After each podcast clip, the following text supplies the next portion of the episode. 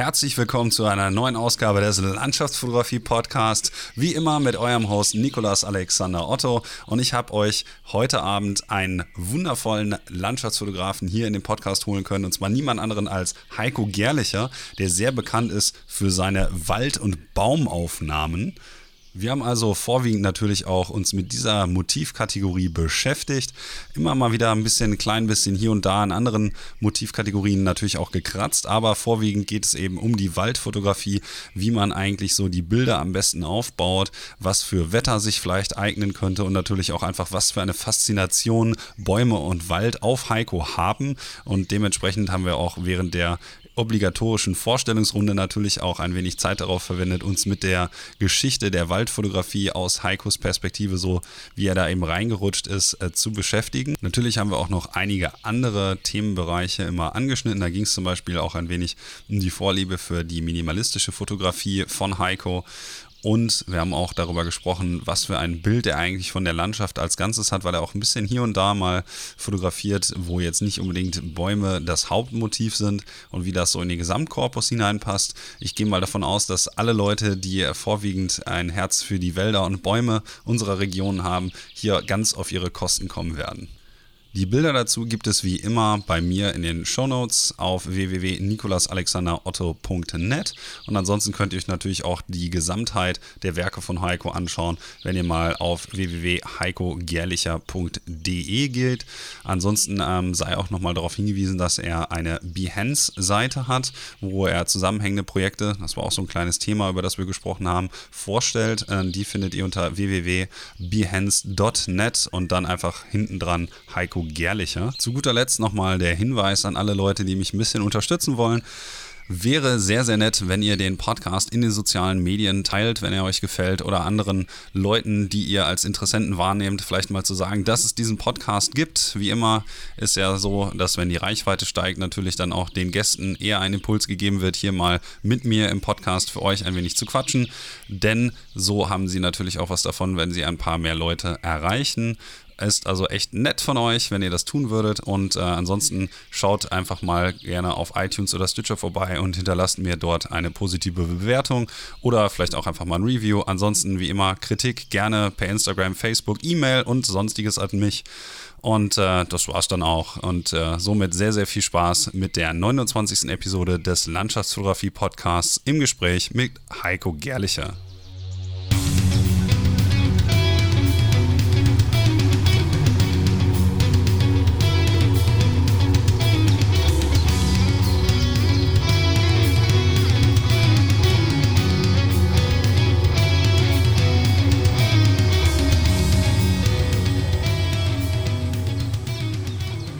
So, herzlich willkommen zu der neuesten Ausgabe des Landschaftsfotografie Podcasts und ich habe euch heute den Heiko Gerlicher hier ans Studiomikrofon geholt oder in seinem Fall an das Laptop-Mikrofon und äh, ich möchte mich erstmal ganz herzlich bei dir bedanken, dass du dir die Zeit nimmst, hier in unserem kleinen Podcast ein wenig mit uns zu quatschen und wünsche dir erstmal einen schönen, schönen guten Abend. Guten Abend, Alexander. Und danke für die Einladung. Ja, kein Problem. Ne? Gute Fotografen müssen schließlich auch ein wenig repräsentiert werden. Ähm, und das fängt bei mir standardmäßig, ähm, du kennst es ja auch schon, äh, damit an, dass ich mir so ein bisschen frage, wie meine Gäste so zur Fotografie gekommen sind. Und äh, das würde ich natürlich jetzt auch ganz gerne mal von dir wissen. Also, wann hast du das erste Mal die Kamera in die Hand genommen und wie hat sich das bei dir von da aus so entwickelt? Jawohl. Also, die Kamera zuerst in die Hand genommen habe ich eigentlich so nach der Schulzeit oder sagen wir mal, ja, zum Ende der Schulzeit. Das waren dann so die ersten Ausflüge, die man so gemacht hat in den 80ern. Und da war so eine kleine Pocketkamera, die man mal dabei hatte. Aber ehrlich gesagt, das waren alles Knipsbilder.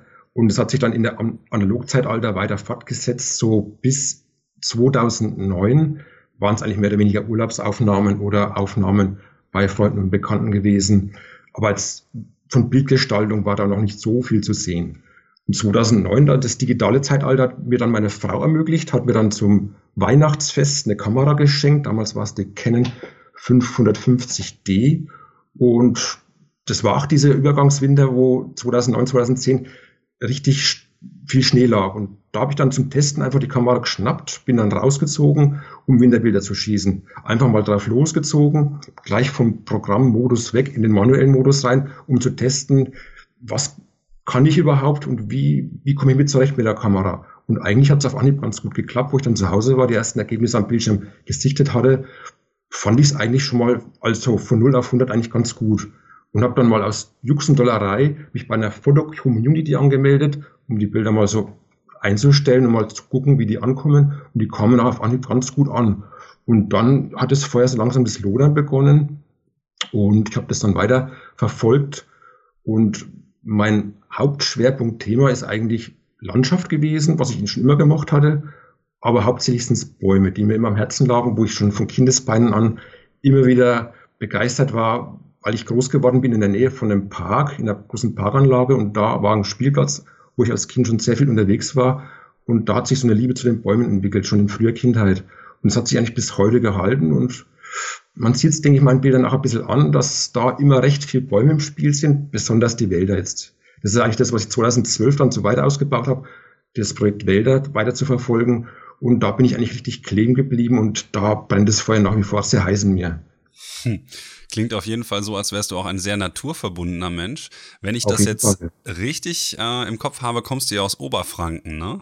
Ganz genau. Das heißt, du hast natürlich auch so eine Spielwiese direkt vor der Haustür und ähm, wenn ich mir deine Galerie, ähm, die übrigens alle Interessierten unter www.heikogerlicher.com finden können, anschaue, dann habe ich auch so den Eindruck, dass du relativ viel vor Ort fotografierst. Jetzt hast du ja die Kamera 2009 dann von deiner ähm, Frau bekommen. War das dann auch für dich irgendwie klar, dass du nicht ähm, die dann auch auf irgendwelchen Reisen das erste Mal einsetzen wollen würdest, sondern halt auch prinzipiell erstmal in den Wald gehst, direkt vor Ort, wo du dich auskennst und dort fotografierst und dann auch Ergebnisse erzielt, mit denen du wirklich zufrieden bist?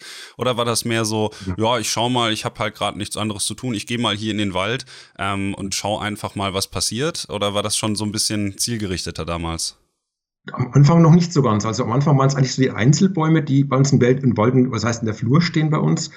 Auf die bin ich zugegangen und da gibt es viel so Baumfederanen, die mich fasziniert haben, schon von Kindheit an. Und die habe ich dann versucht zu porträtieren. Immer mit einer ein bisschen den Blick für die Bildgestaltung, dass das alles auch das Licht passt, dass die Stimmung passt. Und da hat sich dann immer mehr angesammelt bei mir auf der Festplatte. Mehrere Bäume kamen dazu und umso interessierter war ich dann auch im Umkreis, die ganzen Bäume so abzufotografieren.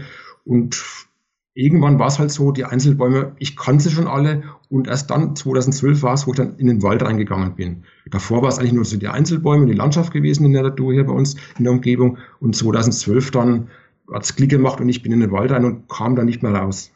Und das hat so. sich ja bis heute großenteils dann auch nicht geändert. Nicht ähm, bis, bis auf so ein paar, bis auf so ein paar Ausflüge, zu denen ich aber später ganz gerne noch was anderes thematisch anreißen möchte.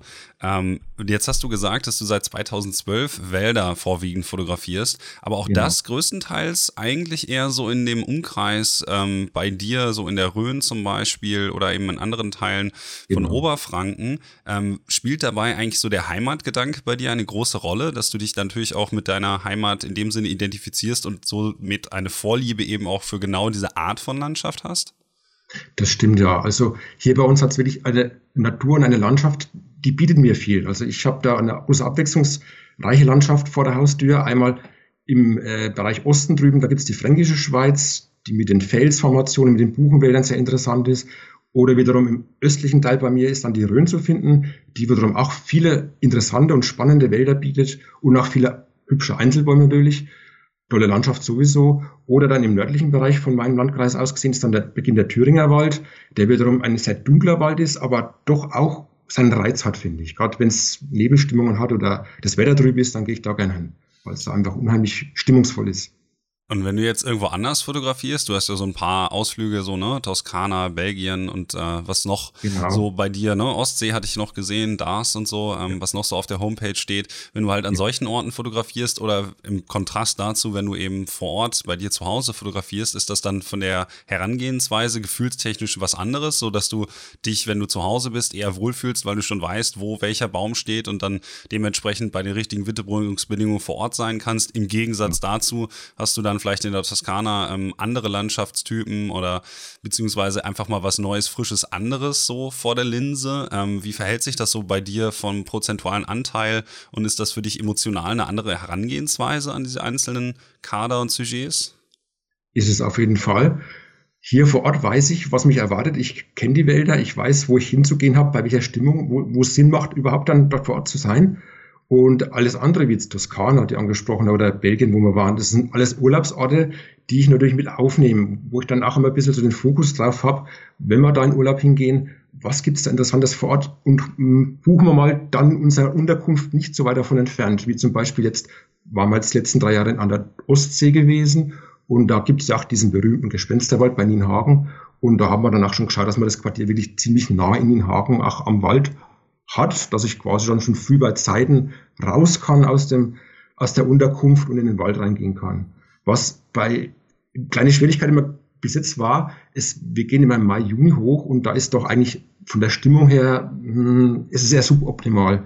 Und dieses Jahr haben es, oder letztes Jahr muss ich jetzt sagen, 2018 war es, das große Glück gehabt, an einem Morgen mal wirklich einen dicken, fetten Nebel davor zu finden. Und das war genau die Stimmung, die ich mir seit Jahren schon gewünscht habe und wird an einem frühen Morgen dorthin gehauen. Und das war natürlich fantastisch. Aber das sind dann wirklich so Zufälle, die kann man schwer planen. Ne? Wenn man in Urlaub geht, die Stimmung damit einzupacken ins Gepäck, schön wäre es, wenn es klappen würde, aber das ist, haut nicht hin. Und da ist es dann zu Hause wieder einfacher. Ich habe in meiner, also ein altes Hobby von mir ist die Meteorologie.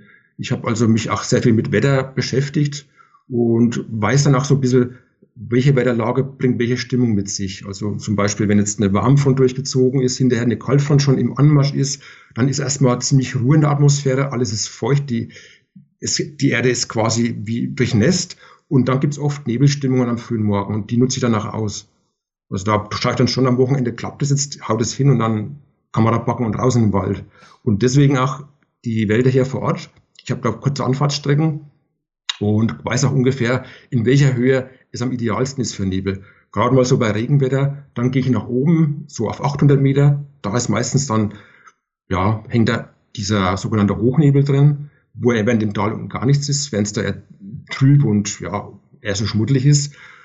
Oder dann im Umkehrschluss nach, wenn es jetzt kalt von durchgezogen ist, hat es dann wiederum durch die Abkühlung am Boden die Kälte, wo sich dann wieder der Bodennebel ausbildet, wo es eher nicht mehr Sinn macht, im Tal zu bleiben. Also das kann ich schon ein bisschen so einschätzen und dann nach, plane ich dann nach meine Ausflüge aus. Also Wetter spielt natürlich dann bei der Art von Fotografie eine besondere Rolle, weil du ja auch eben sehr, sehr viel Bilder ähm, im Portfolio hast, wo Nebel prävalent ist. Allerdings würde ich noch mal ganz gerne kurz zurück zu der Faszination für Bäume. Also du hast ja gesagt, dass du äh, sehr lange Zeit quasi auch schon als Kind immer von Bäumen oder konstant von Wald und auch einzeln stehenden Bäumen eben umgeben warst, da wo du aufgewachsen bist. Aber ähm, ich wollte mal fragen, ob du vielleicht ähm, eine Idee hast, warum diese Faszination Baum eigentlich so tief sitzt. Also was fasziniert generell vielleicht auch Menschen so an ja. Bäumen, dass das so eine Motivwahl ist, die bei dir halt so unglaublich tiefgreifende Emotionen hervorbringt, dass du das immer und immer wieder aus verschiedenen Perspektiven, verschiedene Bäume, dass, also dass man sich damit so lange auch beschäftigen kann. Also das muss ja irgendwie so eine, ja, schon fast metaphysische Konnotation, also haben irgendwie, dass man, dass man da quasi so, so, so sich ein bisschen dran aufhängen kann. Wie siehst du das? Ja, es ist, ja, die Ästhetik der Bäume fasziniert mich einfach. Die sind alle unterschiedlich in, in der Wuchsform. Der Standard macht so viel aus, ob jetzt ein Baum irgendwo hoch auf dem Berg in so einer kargen Landschaft wächst und dann dadurch ja mit den Verhältnissen klarkommen muss, dadurch ziemlich verkrüppelt ausschaut oder er unten im Tal und kerzengerade wächst, hat alles seinen Reiz auf mich irgendwo. Und sowohl ohne Blätter als auch mit Laub, sie sind immer reizvoll und gerade im Herbst, wenn dann das Herbstlaub sich färbt, es gibt nichts Schöneres. Also Herbst ist definitiv meine Jahreszeit, wo ich dann Feuer in Flamme bin. Also da mache ich eigentlich zu 80 Prozent die Bilder für mich. Also wo ich sage, jetzt das, sind meine, das ist meine Zeit, wo ich raus muss und unbedingt den Herbst ausnutzen muss. Das ist einfach, ja, Winter mag ich auch sehr gerne, während Frühling und Sommer eher so die langweilige Zeit für mich ist. Da passiert nicht viel und man hat auch wenig Stimmung, außer mal bei Regenwetter, wo man das ausnutzen kann. Aber ansonsten bin ich absoluter Herbst- und Wintertyp, was jetzt Fotografie betrifft. Und eben die Bäume auch am allerschönsten und am ästhetischsten wirken, finde ich.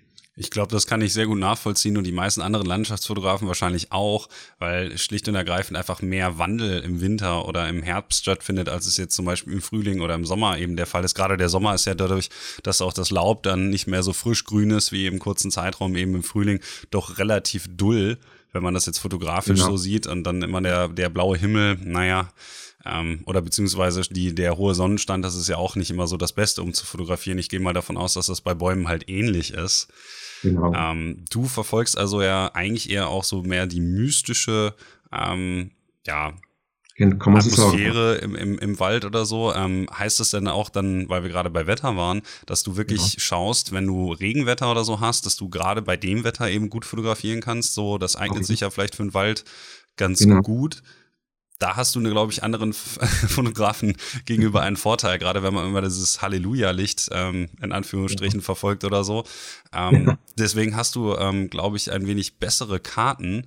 Würdest du sagen, dass du eigentlich dann vielleicht auch mehr bei schlechtem Wetter als bei gutem Wetter fotografierst und dir das sozusagen auch ein bisschen äh, in die Karten spielt?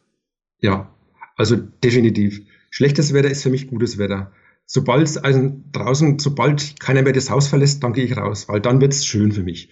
Wirklich bei Regenwetter in den Wald reinzugehen, Stimmung ist unheimlich toll. Also dieses, dieses, diese Stille, die man da spürt, eigentlich nur das Plätschern vom, von den Regentropfen auf den Blättern hört, herrlich. Also ich liebe das absolut und ja, und ich erlebe danach immer so tolle Geschichten. Da war ich letztens mal im Thüringer Wald oben zum Fotografieren, auch bei richtig dicken, fetten Regenwetter und im gleichen Moment waren da auch Waldarbeiter oben, die da Bäume gefällt haben, in sagen wir mal so 200, 300 Meter Entfernung. Und die haben mich da unglaublich angeguckt. Wer kommt jetzt da und baut da was auf? Was macht der da? Macht jetzt da äh, Radarfalle oder was baut er da auf? Und da waren die ganz interessiert, haben mich da beobachtet. Und dann haben die gemerkt, dass ich fotografiere. Und dann, dann so, naja, so ein bisschen kopfschüttelnd sind sie dann weitergelaufen. Da habe ich ja gedacht, na, die können damit nichts anfangen. Und dann kam noch ein Wanderer zu mir her, der da mit dem Thüringer Rennsteig gelaufen ist und der danach, wieso gehen Sie in den Wald bei so einem Wetter zum Fotografieren? Da muss man rein, wenn es schön ist. Und er sagt, nee, das ist genau das Gegenteil. Ich gehe rein, wenn es regnet und keiner reingeht. Und das konnte der auch nicht nachvollziehen. Da habe ich ihm mein Visitenkärtchen gegeben, soll sich mal die Homepage anschauen. Und dann kommt danach das Feedback. Sie haben recht, was Sie machen, ist genau das Richtige. also es bestätigt dann wieder das Ganze. Ne? Ja, wie machst du das denn rein praktisch gesehen, wenn du zum Beispiel jetzt im Wald fotografierst und natürlich dann eben auch die Tropfen auf die Blätter fallen und vielleicht aufgrund der Lichtsituation zum Beispiel dann ähm, die Blätter eben in längeren Belichtungen, weil das eben vonnöten ist, dann vielleicht ähm, mhm. sich bewegen oder so? Wie schaffst du es dann eigentlich, so richtig schöne, scharfe, knackige Aufnahmen zu machen, ähm, dass das nachher wirklich auch alles nicht verschwommen aussieht, trotz der Bewegung zum Beispiel? Also das ist ja so ein ja. Problem, was man relativ schnell hat, schätze ich mal. Genau, genau. Es lässt sich nicht ganz vermeiden. Bei vielen Bildern ist es auch so, wenn man da genau hinschaut, sieht man es auch, dass Blätter sich bewegen. Aber also wie gesagt, ich bin immer so ein Freund, wenn Warmfronten kommen, die wenig Wind mit dabei haben und die einen schönen, langsamen, so diesen sogenannten Landregen mit sich bringen, dann ist der Wind wirklich gemäßigt und dann kriegt man auch gute Bilder im Wald hin. Weil wenn dann die Kaltfront, diese stürmische Böenfront kommt, dann wird es natürlich schwierig. Dann muss man auch aus dem Wald rausgehen, weil dann könnte es unter Umständen auch gefährlich werden, dass dann Äste von oben runterfallen. Ist mir auch schon passiert und es ging dann 20 Meter neben mir, kam ein riesengroßer Ast von einem Buch runtergeknallt, wo ich mir gedacht habe, noch, vor fünf Minuten war ich noch genau an dem Punkt gestanden und ich kann nur froh sein, dass ich den Platz gewechselt hatte. Ne? Also es ist auch nicht so ungefährlich, das Ganze, habe ich schon gemerkt. um, ähm, ja. Das kann ich mir gut vorstellen. Also mir ist das glücklicherweise noch nicht passiert, aber ich muss auch zugeben, so mein Waldportfolio hält sich doch noch etwas in Grenzen. Ähm, das kann ich hoffentlich im Verlauf des Jahres dann auch ein wenig ändern. Allerdings war die Frage, die ich gerade gestellt habe, auch so ein ja. bisschen darauf ausgelegt, dass natürlich nicht nur durch den Wind Bewegung in die Blätter kommt, sondern eben auch durch den Regen. Also ja, ja, hätte ich jetzt gedacht, dass das vielleicht auch ein Problem sein nee, könnte. Eigentlich gar nicht. Also das macht eigentlich überhaupt nichts aus. Das ist eigentlich so gering, die Bewegung durch den Regen also ich habe da wirklich Bilder, man sieht es eigentlich den Bildern gar nicht an, dass es da drauf regnet, weil ich verwende auch einen Polfilter, der wiederum diese Reflexion der Blätter auch mindert. Und wenn man es nicht weiß, man sieht gar nicht, dass es in dem Moment geregnet hat, aber es hat da wirklich geschüttet. Ich war dann mit dem Regenschirm mit dem Archiv, äh, im Archiv sage ich, mit dem Stativ dort gestanden, um alles trocknen zu halten und nebenwärts geprasselt wie verrückt und in den Bildern sieht man es einfach gar nicht an. Also es ist immer das, was mich dann hinterher auch wieder fasziniert. Man sieht es eigentlich gar nicht in den Bildern an.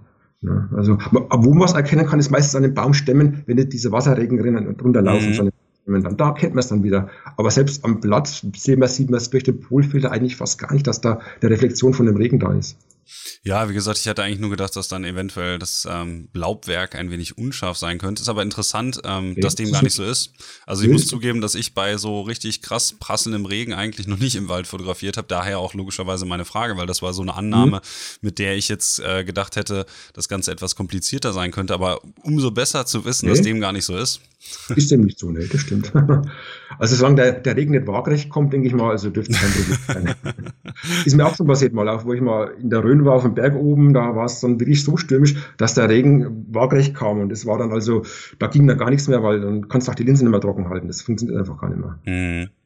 Du fotografierst dann schätzungsweise ein bisschen eher ähm, ja, ich sag mal, aus dem Bauch heraus, dass du einfach sagst, okay, das Wetter ist schön und dann gehst du einfach in den Wald und fotografierst dort. Dann würde mich eigentlich interessieren, wie viele von den Bildern, die du so machst, eigentlich dann mehr oder weniger beiläufig bei zum Beispiel jetzt einem ähm, Waldspaziergang eben entstehen, wo du dann nicht wirklich weißt, okay, oder dir überlegst, hier und da ist der Baum, sondern vielmehr einfach schaust, was du findest und wie viele von den Bildern prozentual gesehen vielleicht dann eher schon wirklich durchgeplant waren, dass du wusstest, okay, jetzt ist Nebel, da ist der und der Baum Baum, den finde ich schön, den habe ich beim letzten Mal gesehen und dann eben zielstrebig dahin gehst. Also wie, wie akribisch gehst du an solche Sachen heran, dass du dir vorher genau prävisualisierst, was du eigentlich fotografieren möchtest? Ja, also ich suche mir schon meine Wälder aus, weil ich weiß, da hat es interessante Bäume. Und dann plane ich einfach mal bei dem entsprechenden Wetter dorthin zu fahren, schaue mir die Gegend an und dann gehe ich auch zu meinem gewünschten Motiv, aber dann wird die Umgebung ringsum abgeklappert. Also ich suche dann mal gucken, was man noch so finden kann. Und die schönsten Bilder dabei passieren aus Zufall immer wieder. Das ist das, was ich immer wieder feststellen muss. Hinterher, damit ich zu Hause bin, den Chip entleer und sehe dann auf der Festplatte, oh, eigentlich sind die Bilder, die ich gar nicht geplant hatte, die schöneren von den allen. Die geplanten gefallen mir zwar auch sehr gut, aber hinterher sind es meistens die, die dann so beiläufig entstanden sind, so am Wegrand. Das ist das, was mich immer wieder fasziniert bei dem Ganzen. War aber auch schon früher so, wenn ich auch nur zum Einzelbaum fotografieren bin, dann habe ich nebenbei mal mich mal dann, ja, das sieht auch toll aus und dann hast du noch verschiedene andere Motive gesehen, die du noch so mit in die Tasche gepackt hast und die haben sich dann meistens immer so als meine Lieblinge sogar rausgestellt. Gar nicht eigentlich das Motiv, auf das ich aus war. Wie ist es denn dann ähm, prinzipiell zu sehen, wenn du ein Objekt eben vor der Linse hast oder so. Ich meine, im Wald ist das natürlich nicht immer ganz einfach. Wie gehst du da kompositorisch ran? Also du hast ja mm, auf den, den, die, äh, den zweiten Stil sozusagen, das etwas simplistischere, wollte ich gleich später noch zu sprechen kommen. Aber im Wald finde ich persönlich es auch immer recht schwierig, den Überblick zu behalten und eine sinnvolle Komposition zu finden. Da hast du doch mittlerweile wahrscheinlich eine relativ gute Herangehensweise gefunden, ähm, so ein bisschen Ordnung zu schaffen im Chaos des Waldes. Was würdest ja. du so Leuten mitgeben, die vielleicht das gleiche Problem haben wie ich und sich da vielleicht dann doch ein wenig verloren fühlen hier und da und äh, dann eben sich überlegen, wie man das Ganze ein wenig operationalisieren könnte, dass es eben leichter wird, dort eine wirklich starke Komposition zu finden. Also zuerst mal Ausschau halten nach interessanten Bäumen. Das ist das A und O eigentlich. Also auch selbst der, der ganz strenge, sag ich jetzt mal, Fichtenwald, wo so eine Fichtenschonung, wo ein Baum neben dem anderen steht, kann durchaus interessant wirken, wenn man den entsprechend in rein Glied fotografiert, wenn es dann richtig, ja, wenn sie wegen wie die Soldaten, wenn sie dort stehen und so uniform dieses, dieses Ausschauen, macht auch, hat durchaus seinen Reiz. Aber im, ich bin eigentlich so, ich suche dann in dem Fichtenwald die Buche mir heraus, die dann mittendrin irgendwo wächst, vielleicht noch ein bisschen krumm ist und schief ist und nach der richte ich dann das ganze Bild aus. Immer wieder so einen Einzelpunkt, so einen Einzelbaum suchen oder irgendeinen Baumstumpf, der sehr interessant ausschaut und den in die Komposition einbeziehen und gucken, was noch links und rechts steht und da davon das Bild dann aufbauen und nachgucken, wie das Licht ist, wie es, ja, wie man es optimal einsetzen kann. Also eigentlich immer wieder einen Punkt suchen oder einen interessanten Felsen, zum Beispiel Fränkische Schweiz, wo sehr viel Felsen hat, da einfach einen interessanten Felsen suchen, einen passenden Baum dazu, der irgendwas hermacht und danach das Bild aufbauen. Also man findet eigentlich im Wald immer was. Also ich gehe selten mal aus dem Wald raus und habe nichts dabei. Also es sind meistens immer zwischen 50 und 200 Bilder, die ich mit nach Hause bringe. Das ist immer so mein Schnitt. Und selbst davon bleiben dann zum Schluss immer noch zwei Drittel übrig, wenn ich es dann zu Hause aussortiert habe. Wo ich dann sage, von den Bildern trenne ich mich einfach gar nicht, weil es sind alle gut irgendwo. Das heißt, du hast einen riesen ähm, Backkatalog, bei dem du sozusagen auch gar nicht alles wirklich hochlädst, sondern immer nee. nur so, so gewisse Einzelbilder, die dir besonders ja. gut gefallen haben und dann später vielleicht irgendwann nochmal einen Blick hineinwirfst und die dann später hochlädst? Genau, das, gibt, das kommt auch sehr häufig vor, dass ich wirklich die Bilder wie so ein Schinken in die Kammer hängen und lassen sich einfach noch ein bisschen reifen und später hole ich ihn raus und merke dann plötzlich, oh super, hätte ich nicht gedacht. Also es sind manchmal Bilder dabei, die man im Archiv hat, die man auf Anhieb jetzt gar nicht so ins Auge gestochen sind, aber dann so nach zwei, drei Monaten plötzlich, Mensch, wieso habe ich das Bild übersehen? Das gibt's ja gar nicht. Und das ist dann auch wieder so, wo ich sage, gefällt mir sogar noch besser als die Bilder, die ich davor hochgeladen habe. Ne? Ja. Ist natürlich, das ist natürlich schön, wenn man, wenn man später dann auch wieder irgendwas findet, was einem vorher noch gar nicht so sehr ins Auge gefallen ist. Ich genau. muss aber noch mal kurz nachhaken bei der Kompositionssache. Ähm, mhm. Das hat sich jetzt für mich so ein bisschen angehört, als würdest du dir prinzipiell als erstes einen visuellen Anker sozusagen suchen, der ja, genau. so ein bisschen die Aufmerksamkeit auf sich zieht und von da aus später dann versuchen, die anderen ähm, Elemente darum zu rum, äh, so drumherum zu an, äh, anzuordnen, Entschuldigung, genau. Ähm, genau. dass das irgendwie Sinn ergibt. Ich finde aber nach wie vor doch das etwas schwierig, weil man natürlich im Wald stark ähm, dominierende vertikale Linien hat, ähm, mhm. irgendwas zu finden, was sozusagen Diagonalen oder sowas entstehen lässt. Ähm, ist es so, dass du viel mit dem Ultraweitwinkel fotografierst, um das dann zum Beispiel auszugleichen, oder bist du eher jemand, der mit Normalbrennweiten arbeitet und dann die, die Vertikalen versucht, sinnvoll miteinander in Verbindung zu setzen? Mhm. Eigentlich unterschiedlich. Also im Wald bin ich hauptsächlich mit meinem Zoom-Objektiv, das ist 24 äh, bis 120 unterwegs. Mhm. Und je nachdem, wie es mir gefällt, so stelle ich mein Objektiv da ein. Das kann mal 24 sein. Meistens ist es immer so, was ich mal so im Nachhinein sehe, zwischen 30 und 80 ungefähr, so ist die Brennweite meistens, die ich dann eingestellt habe. Je nachdem, ob ich jetzt im Vordergrund irgendwas mit dabei haben möchte oder wieder raushaben möchte. Man muss auch mal gucken, weil es sind oft stehen Bäume wirklich im Weg, die man gar nicht unbedingt drauf haben möchte, die einfach nur störend sind, die den Blick ablenken von dem eigentlichen Hauptobjektiv, von diesem Angermotiv und da muss ich gucken, wie ich dann zurechtkomme vor Ort. Das ist, ist schon eine Schwierigkeit, aber irgendwie so nach und nach, es bildet sich dann so eine gewisse Routine einstellen und es klappt dann einfach. Also ich, ich gehe so in den Wald rein und die ersten zehn Minuten sind so, so lala, aber dann so langsam wird dann der Motor warm und plötzlich kommt eins zum anderen und es kommt dann richtig so, ich vergleiche es mal mit dem Marathonläufer, der dann plötzlich so nach paar Kilometern mit den Runners High und ich sage mal, es ist der Fotografen High, plötzlich, wusch, dann habe ich so richtig einen Flash und dann klappt es und dann siehst du dieses und jenes noch und dann plötzlich ist die Speicherkarte voll und denkst, da liegt es mich doch am Ärmel, jetzt musst du dir die Speicherkarte einsetzen oder der Akku ist plötzlich auch leer und du musst den Akku austauschen und dann guckst du auf die Uhr, oh, schon wieder zweieinhalb Stunden rum, das kann ja nicht sein. Und am Anfang denkst du das am gar nicht. Wenn du reingehst, erstmal so, hm, da was ist und schauen wir mal und plötzlich, wupp, wuscht's und dann ja, geht's ganz locker von der Hand irgendwo. Es ist, ich kann es schwer erklären. Das ist irgendwie auch oftmals so intuitiv, wie ich daran gehe. Ja, also wenn man den ähm, zum Beispiel den Ordner jetzt einfach mal des Moors öffnet, ich glaube, da sind ja die meisten Sachen aus dem roten Moor ähm, Rot ist ein schwarzes Moor, ja, genau. Genau. Ähm, das ist ja auch so eine, eine Reihe an Bildern, bei der ich finde, es auch eigentlich nicht danach aussieht, als wären das jetzt irgendwie wenige Stunden gewesen oder vielleicht ein, zwei Tage, sondern das sieht aus wie ein Portfolio, was über einen relativ weiten Zeitraum entstanden ist. Ich weiß jetzt nicht, ich vermute nach dem, was du gerade gesagt hast, dass du teilweise ja. 200 Bilder nach Hause nimmst, dass das nicht so ja. ganz zutrifft, sondern dass das in doch weniger Zeit entstanden ist. Würdest du mir einfach sagen, wie viel, wie viel Outings du quasi gebraucht hast, um diesen wundervollen tollen Ordner zusammenzustellen? Also der Besuch beim Roten Moor war ungefähr eineinhalb Stunden und der im Schwarzen Moor waren zwei Stunden gewesen. Ja, das ist halt einfach der Wahnsinn, wenn ich mir dann überlege, was für einen, für einen kreativen Output du dann hast, bei denen die meisten Bilder einfach wirklich 100% durchdacht wirken und kompositorisch äh, so gut äh, sind, dass, dass man sich die wirklich über längere Zeiträume angucken kann. Natürlich auch wegen des Motivs sind halt sehr viele Details drin und so. Das finde ich schon hochgradig beeindruckend. Und deswegen ähm, hatte ich halt die Frage gestellt, ähm, mhm. was, was dieses quasi, dieses, diese naja, was man wohl braucht, deiner Meinung nach, um in die, äh, dieses Photographers High irgendwie reinzukommen. Ich weiß nicht, vielleicht kannst du ja noch mal ein bisschen irgendwie in Erinnerung kramen, was diesen, diesen, diese Schwelle sozusagen, die man dann übertritt, was, was das konstituiert, was man dafür braucht, um das irgendwie zu bekommen. Was meinst du? Wie stellst du dir das vor, so diesen, diesen Ablauf davon? kann ich eigentlich wirklich sehr schwer erklären, weil es einfach plötzlich, das passiert einfach. Ich merke einfach, das, das ist so, so ein Kribbeln in einem drin. Das ist so, ja, man, es, es, man, man sieht dieses, man sieht jenes und man, man kann sich schon im Kopf vorstellen, wie man es auf die Linse haben möchte und setzt es danach genauso um. Es ist einfach die, diese, diese Bildgestaltung vor Ort, die ich dann schon so, wenn ich aufs Motiv zulaufe, schon vornehme und sehe, ah, hier, hier hinstellen, dort hinstellen, da schaut es am besten aus, dort schaut es am besten aus. Und einfach dann nur noch Stativ aufbauen, Einstellungen vornehmen und dann abdrücken und dann war es das eigentlich auch im Großen und Ganzen schon. Also so richtig, ich kann es auch schwer erklären, wie man da dazu kommt, dass man dann praktisch dieses Motiv so sieht und das andere Motiv so sieht.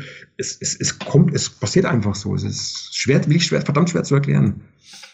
Aber nichtsdestotrotz muss ich ja sagen, ähm, dass es sehr gut funktioniert anscheinend. Also wie gesagt, ich sagte ja gerade, dass ich zum Beispiel ähm, die Moor-Galerie wirklich wirklich klasse finde und die die Bilder auch ähm, von der Präsentation her sehr gut miteinander synergetische Effekte erzeugen. Also was ich damit meine ist, wenn ich mir ein Einzelbild davon anschaue oder so, dann würde ich nur sagen, ja, es ist halt ein, ein äh, Waldstück irgendwie mit Nebel und man sieht halt überwiegend Birken und es sieht halt ein bisschen moorig aus und wenn man sich dann mehrere Bilder hintereinander anguckt, dann wird so langsam sichtbar, dass das ja einen, einen kohärenten Stil hat.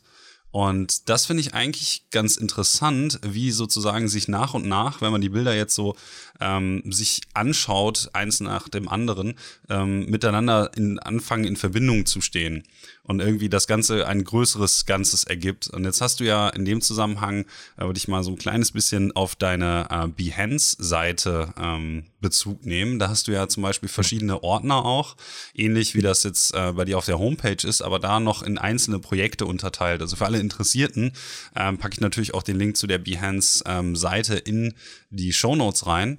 Und auf jeden Fall, da sind dann so Sachen drin, äh, wie zum Beispiel Trees, äh, Trees of the Rhön Mountains oder ähm, Fairy Winter Woods 2, ähm, also ganze Sets, ähm, wo die Bilder miteinander immer in Verbindung stehen. Und ich finde, das hinterlässt einen unglaublich guten Gesamteindruck A, natürlich von der Gegend, die du fotografiert hast, aber auch die Bilder selbst profitieren davon, von der Präsentation.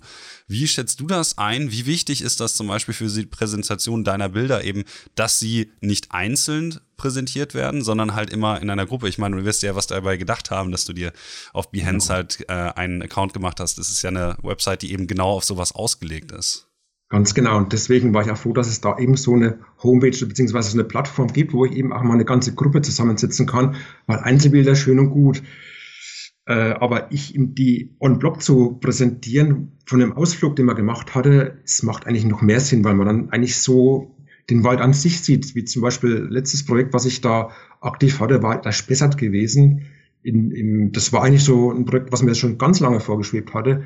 Da war ich dann vier Jahre lang dran, so ein bisschen rumplanen, wie schaffe ich es mal dahin zu kommen, bei der richtigen Stimmung, was gar nicht so einfach ist, weil ich kann da nur am Wochenende hinfahren und dann möchte ich aber auch nicht, also will ich das Herbstlaub so haben in der Färbung, wie es, ja, wie man sich's wünscht, rot, braun, gelb, orange, und ein bisschen Nebel dazu wäre eigentlich noch das Ideal. Und das hat plötzlich, und das ist, war auch wieder so kurios, an, an einem Wochenende hat das alles hingehauen. Das war schon so am Freitag, habe ich schon gemerkt, so, in, so ein Kribbeln in mir drin. Morgen, ich muss da, ich muss da hinfahren. Das, das, ich, ich merke, das, das könnte was werden. Das ist, ist oftmals so. Also ich, wenn ich ein bisschen am Vorplanen bin und ich habe dann so ein, so, ein, so ein Kribbeln in mir drin, ich weiß, es rentiert sich, wenn ich jetzt mein, meinen Fotokoffer zusammenpacke und losfahre, das rentiert sich und das ist, eigentlich zu 80 Prozent der Fälle ist es so, wenn ich dann vor Ort war, war es auch so, wie ich es mir erhofft hatte.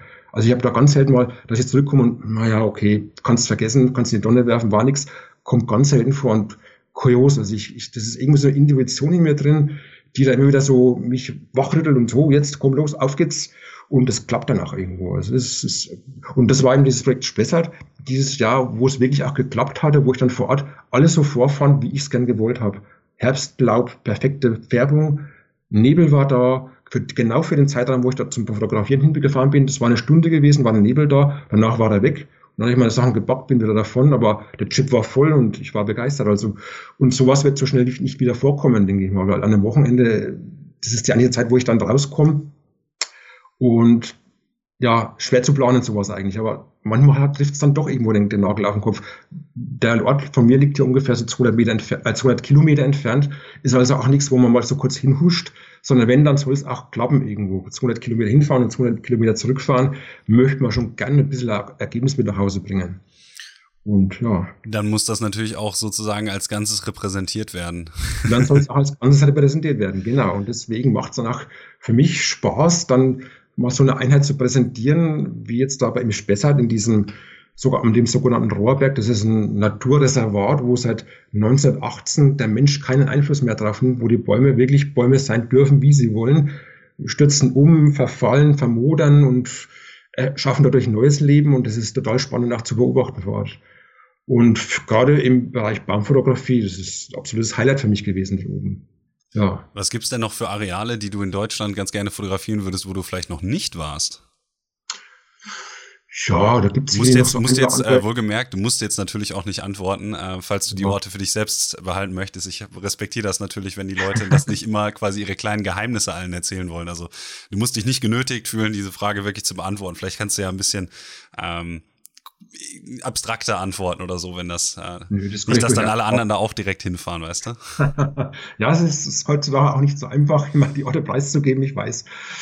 Nee, aber in dem Fall, es, es sind jetzt zum Beispiel so nach Naturschutzreservate, zum Beispiel der Hainich oben in Thüringen, das ist ein ganz bekannter ja, Buchenwald. Da würde es mich mal interessieren, hinzufahren, den mal anzuschauen. Vor allen Dingen im Frühjahr zu Bär, Bärlauchblüte würde es mich mal interessieren, da hoch zu, zu gehen. Oder dann auch mal, ähm, ja, was gibt's denn noch?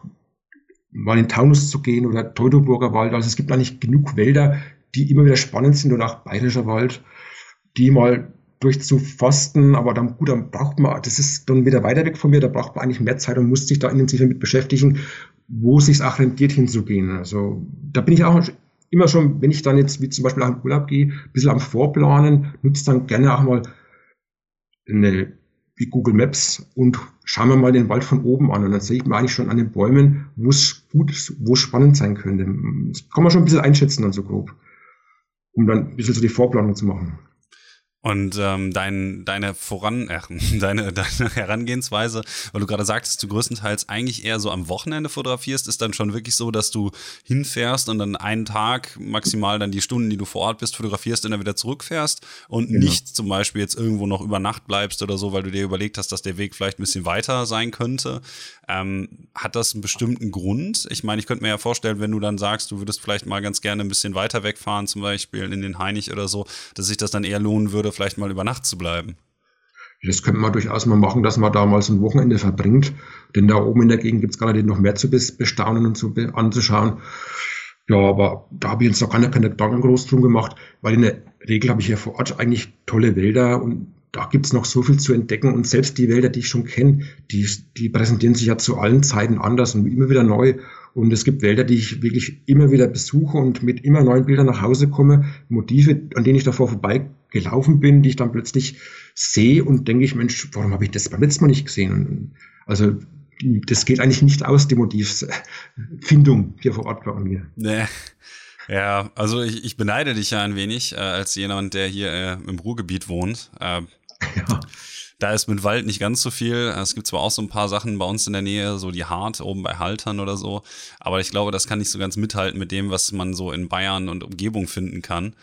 Ähm, aber damit wollte ich einmal kurz mehr oder weniger noch den Bogen schlagen. Und zwar ähm, mhm. fotografierst du ja zwar vorwiegend Wälder, aber du hast ja eben auf deiner ähm, Seite auch noch ein paar andere ähm, Motivarten. Und zwar hast du einen Ordner, der da zum Beispiel Mountains heißt. Und ähm, da ist mir was aufgefallen, als ich den so durchforstet habe, ähm, was mich unglaublich interessiert. Und zwar ähm, würde man bei anderen Fotografen größtenteils erwarten, wenn man jetzt auf Mountains klickt, dass man immer so pristine Landschaften sieht, möglichst keine menschlichen Elemente oder so. Und bei dir ist es quasi selbstverständlich, dass ähm, ein Blick wie der über Mittenwald, wo dann ähm, irgendwelche Hochspannungsmasten durchgehen und Häuser und halt im Bild sind und diverse andere äh, menschliche Artefakte eben im Bild zu sehen sind, so als wäre das eben Teil der Landschaft. Das ist ein Stil, den ich sonst bei eigentlich keinem anderen Landschaftsfotografen finde, weshalb mich doch mal interessiert, ähm, wie da so die Überzeugung deinerseits ist, dass du halt Bilder machst, wo die Landschaft nicht als ganz überhöhte romantische ähm, äh, dargestellt wird, sondern eben mehr oder weniger ein bisschen nüchterner, vielleicht ein bisschen realistischer, mehr so kulturlandschaftlich. Ähm, ist das eine Überzeugung, die du in den Bildern widerspiegelst, äh, widerspiegeln lässt, oder ist das einfach, hast du da noch nie so wirklich explizit drüber nachgedacht, dass das vielleicht ähm, konträr zu dem geht, was halt alle anderen populären Landschaftsfotografen zurzeit machen? Da habe ich mir jetzt, also ehrlich gesagt, auch noch keine Gedanken darüber gemacht. Das sind einfach wieder auch Bilder, die im Urlaub einfach passieren. Das ist also, wir gehen einmal im Jahr nach Südtirol in Urlaub. Das ist eigentlich schon seit meiner Kindheit, dass ich da unten bin. Und dann nehme ich meine Kamera mit, nutze auch mal die Gelegenheit aus, dass ich mal früh aufstehe, um entsprechende Stimmungen einzufangen. Aber so bewusst jetzt um die Bildgestaltung und dann irgendwas mit auszudrücken, eigentlich gar nicht. Ne? Es ist einfach alles so, es passiert einfach so.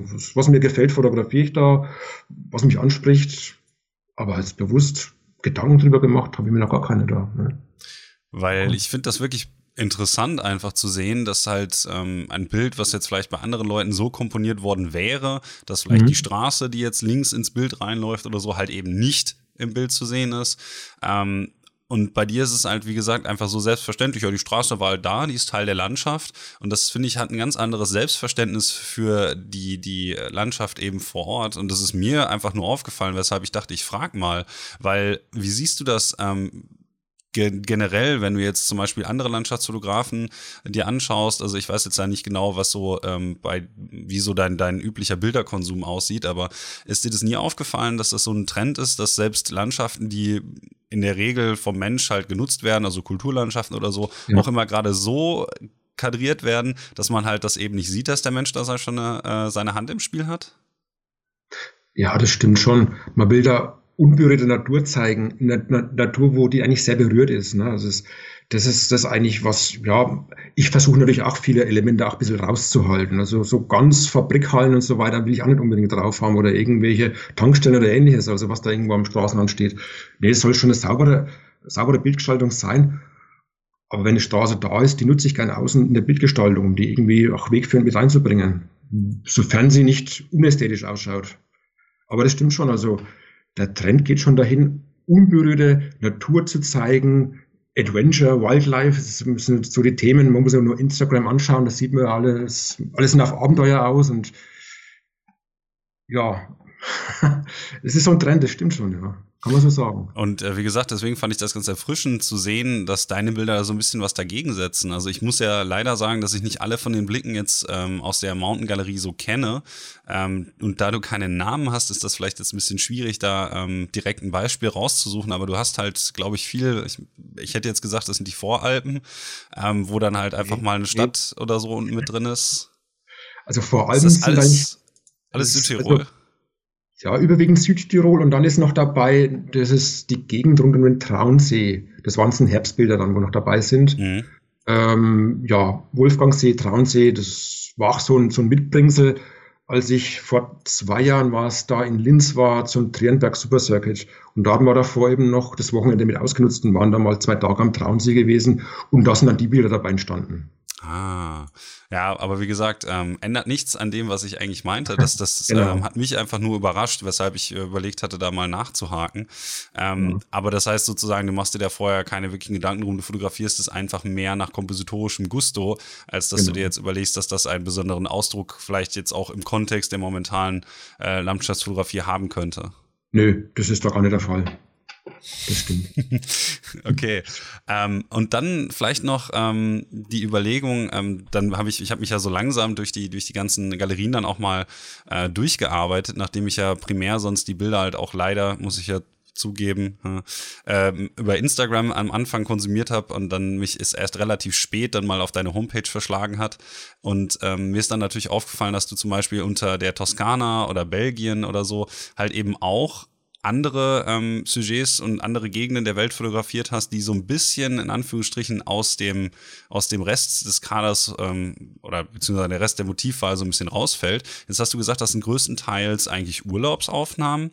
Und in dem Punkt würde mich dann interessieren, warum du diese Bilder auf deiner Homepage eigentlich ähm, trotzdem dann aufführst. Also ähm, ist das so eine Sache, wo du dir denkst, okay, vielleicht ist es sinnvoller für einen Fotografen zu zeigen, dass ähm, man halt mehr als dieses eine, in Anführungsstrichen eine Motiv hat? Genau, also es ist schon auch so, dass ich auch zeigen möchte, es gibt auch noch mehr als nur den Waldmenschen. Also es gibt auch noch den normalen Fotografen dahinter, der auch mal außerhalb vom Wald fotografiert. Und das ist halt dann wie jetzt im Urlaub der Fall. Toskana bietet sich dazu ja glänzend an, das auszunutzen.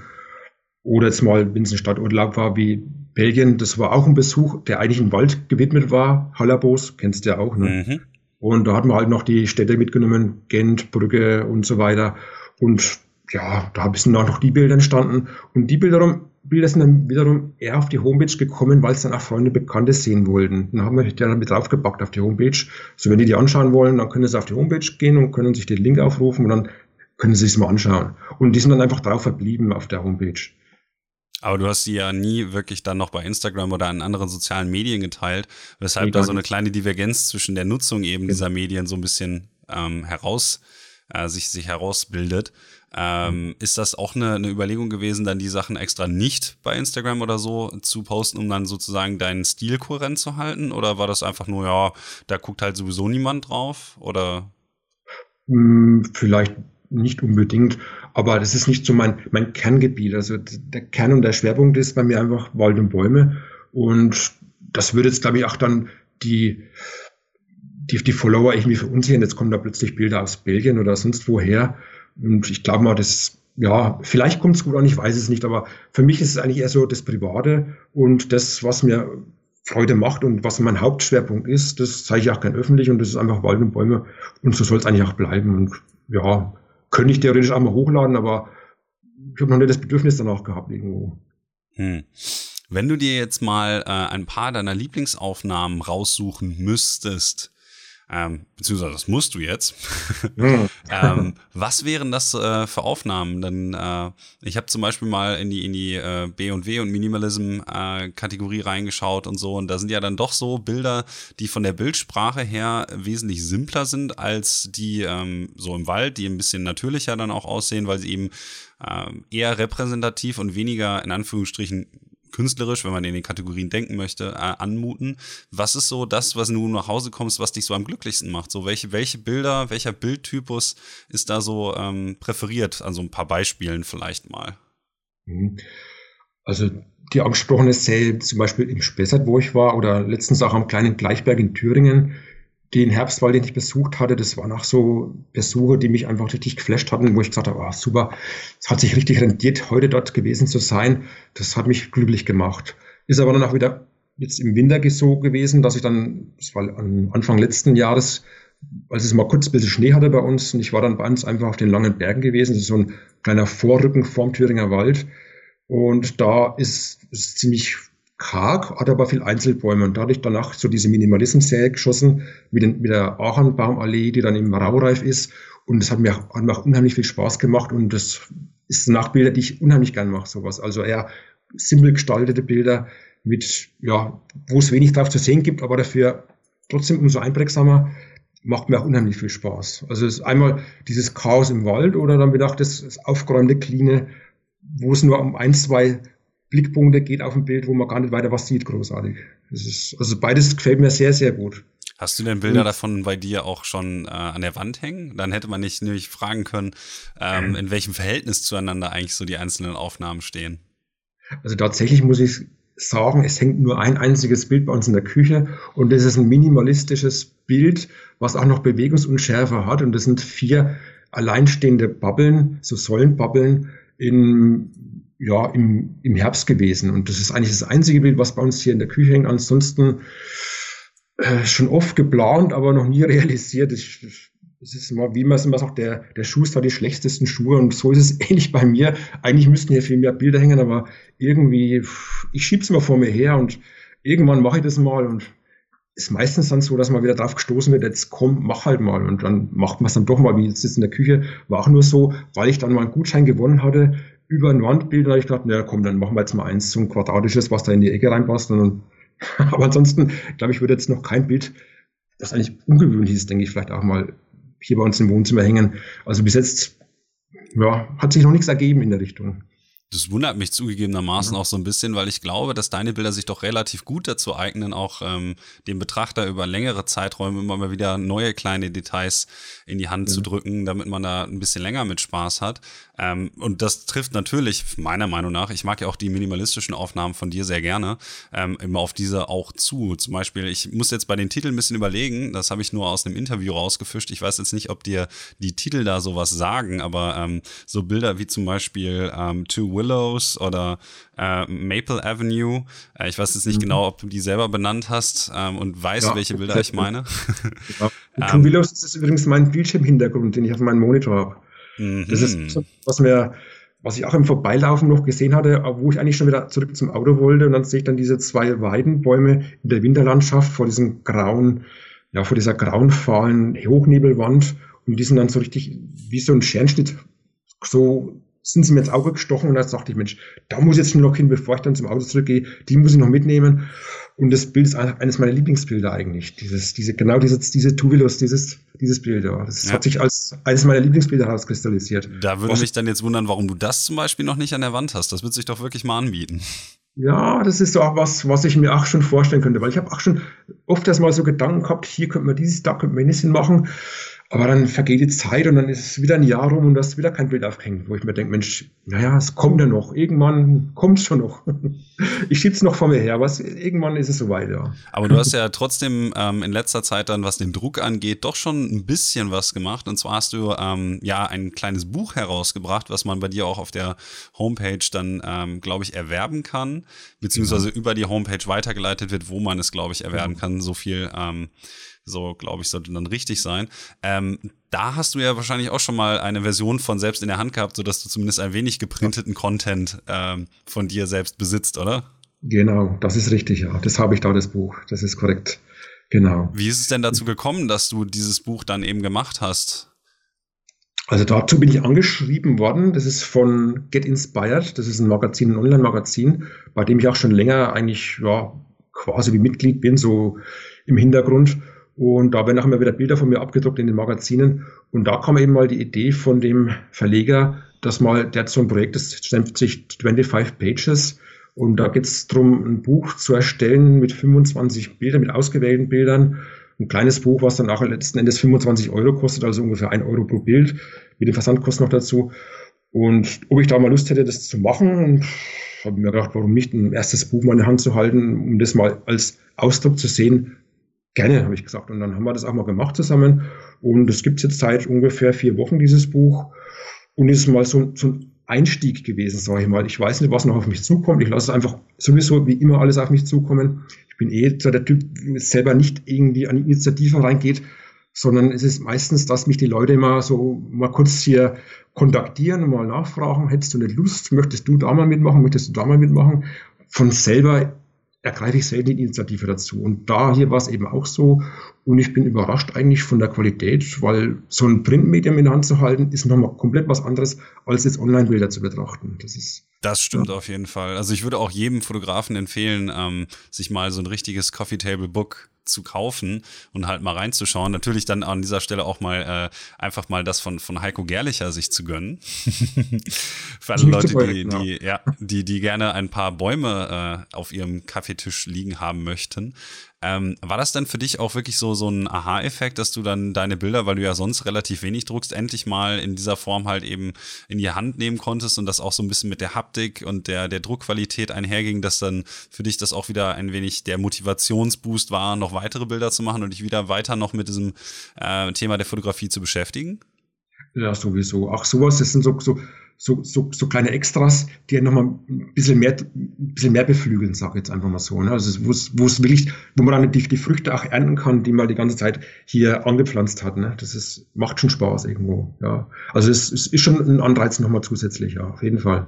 Da ist es natürlich jetzt schade ähm, für die Leute, die jetzt das Buch natürlich dann auch noch erwerben wollen, dass ich sehe gerade, dass leider der ähm, Rabattcode nur noch bis 2018 gültig war. Also, äh, wo ja. wir das hier gerade aufnehmen, am 2.1. gilt der leider nicht mehr.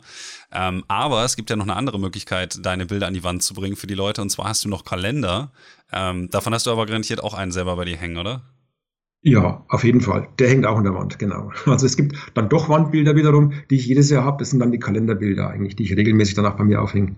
Das ist richtig, ja, genau. Ja, das ist ja zumindest etwas. Aber dann ähm, die Frage, wie du die eigentlich auswählst. Also du hast ja auch schon ein relativ großes Portfolio und jetzt bin ich mal gespannt auf die Antwort.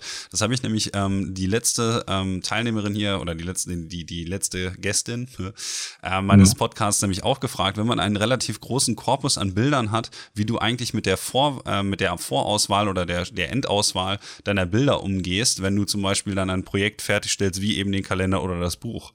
Was sind da so die Kriterien? Nach denen du irgendwie vorgehst? Erstmal gebe ich mir das Thema selber vor. Das Buch ist, und ich habe es jetzt genannt, Fairy Tale Trees. Also ich suche mal die Bäume raus, die für mich wirklich so typische Märchenbäume sind, wo ich denke, Märchenfilm und da kommt so ein Baum drin vor, passt. Dann suche ich mir jetzt auch nach diesem Gesichtspunkt die, die, die Bilder dann raus.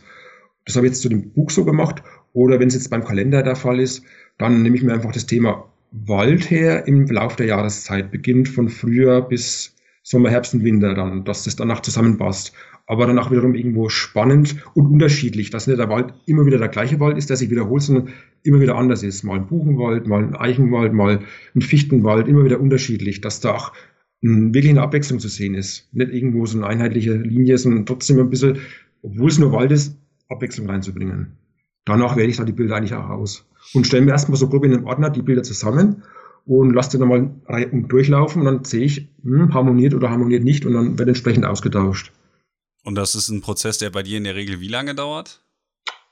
Hm, ich sage mal, hm, zwei Stunden am Abend und dann passt es eigentlich, dann habe ich es fertig. Okay, ja. wenn ich mir jetzt überlege, wie Beispielsweise viel... dieses Buchprojekt, dieses 25 Seiten Buch, also da ist es so, dass ich das in einer halben Stunde zusammen hatte. Oh, okay. Also, ja. Das heißt, du kannst dich in deiner, in Anführungsstrichen, Bilderflut, weil du ja gerade sagtest, du machst relativ viele Bilder und behältst auch die meisten relativ gut zurechtfinden, ja. sodass du ziemlich genau weißt, wann du was mit wem, äh, was mit welchem anderen Bild sozusagen kombinieren kannst. Genau, genau. Ja, nee, durch meine, durch meine durchdachte Ordnerstruktur Struktur auf der Festplatte, dann habe ich es eigentlich ziemlich ganz gut im Griff und ja, da weiß ich genau, wo ich hinklicken muss und welche Bilder ich da draus zu kopieren habe und zusammenzustellen, dann klappt das ganz gut eigentlich, ja.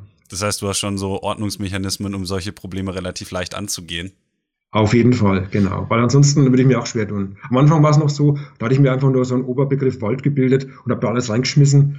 Das war natürlich dann schon mühselig. Aber mittlerweile habe ich es so gemacht, dass ich die Wälder alle bei Namen nenne, nach Jahre benenne und Herbst oder Winter draufschreibe dazu noch.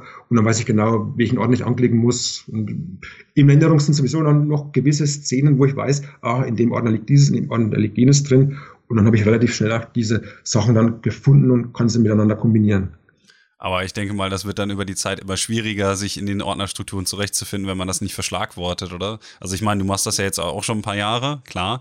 Aber ich habe auch bei mir immer so ein bisschen das Gefühl, dass, ähm, ach ja, wenn ich das nicht so ganz genau nehme, ist nicht so schlimm. Und dann erwische ich mich doch dabei, dass ich nicht mehr genau weiß, wo ich 2010 wann welches Bild gemacht habe. Wenn ich danach mhm. suche, ähm, da bist du mir wahrscheinlich in der Hinsicht dann doch mit der Ordnerstruktur noch etwas voraus. Also dadurch schon ein bisschen genauer verschlagworten, da hast du schon recht, ja. nee, ansonsten wird es echt schwierig, weil der Ordner Wald ist bei mir sehr, sehr aufgebläht mittlerweile. Ja, und da sind wirklich viele Unterordner drin, durch die man sich durchhangeln muss. Ja, aber es ist grob nach, schon mal nach Region wie Thüringen oder Bayern oder Oberfranken oder dieses und jenes. Und da dann wiederum die Wälder drinnen bei Namen genannt, in welcher Region die jetzt da waren, ob die jetzt da, ich sage jetzt mal in der Rhön waren, ob die da bei Bischofsheim waren oder so weiter. Und danach kann ich dann aussortieren, das Ganze. Und dann finde ich es auch relativ schnell wieder. Dann habe ich jetzt zum Abschluss noch äh, eine obligatorische Frage für dich. Ähm, ich weiß ja jetzt nicht genau, inwieweit du dich da schon darauf vorbereitet hast, weil du weißt, was kommt. Aber ich frage zu guter Letzt immer noch ähm, nach anderen Fotografen, die ähm, für dich ganz besonders interessant sind, bei denen du dich darüber freuen würdest, wenn ich die vielleicht auch mal hier im Podcast hätte. Und äh, vielleicht fällt dir ja der eine oder andere Fotograf ein, den du mir jetzt hier nennen kannst. Dann kann ich den auch in meine kleine Liste eintragen und äh, eines Tages mal hier in den Podcast einladen. Mhm. Also ich selber bin in Sachen Waldfotografie immer wieder über tschechische Waldfotografen gestolpert, die mir sehr gut gefallen von ihrem Stil her, die aber auch viel Landschaftsfotografie betreiben, die auch sehr spannend ist. Allerdings weiß ich natürlich nicht, ob die so Podcasts geeignet sind. Ist natürlich schwierig. Ich weiß nicht, inwieweit die dann Deutsch sprechen oder Englisch. Ja, ja. Das wäre schon von Vorteil, ne? Aber allerdings ist es da. Hm. Ansonsten kannst du mir ja auch erstmal die Namen nennen und im Hinterkopf schon mal ein bisschen äh, schaufeln, ob du noch jemanden findest, der deutschsprachig wäre. Ich kann mir natürlich auch einfach ganz gerne mal die Namen aufschreiben, aus Eigeninteresse, also, weil ich mir die vielleicht ganz gerne mal angucken würde. Bei einem wüsste ich, dass der auch Deutsch spricht und das ist der Daniel Rericher. Den Namen, ja, Daniel und dann sind noch so gewisse Apostrophe über den Erst drüber, Rericher. Vielleicht ist er dir schon mal begegnet online. Der Muss also nicht passen, aber ähm, ich dir den, den mal zukommen lassen als Link. Dann auf jeden Fall, dann packe ich den nämlich auch direkt in die Show Notes, wie, ich das, wie ich das immer mache. Der mich sehr begeistert von seinem Stil und ich weiß auch, dass der gut Deutsch spricht. Also zumindest hat er mir immer auf Deutsch geantwortet, wenn wir mal geschrieben hatten. Mhm. Also denke ich mal, das könnte ein guter Partner sein. Also vor allem interessant, was sein Portfolio betrifft. Sehr, sehr spannend.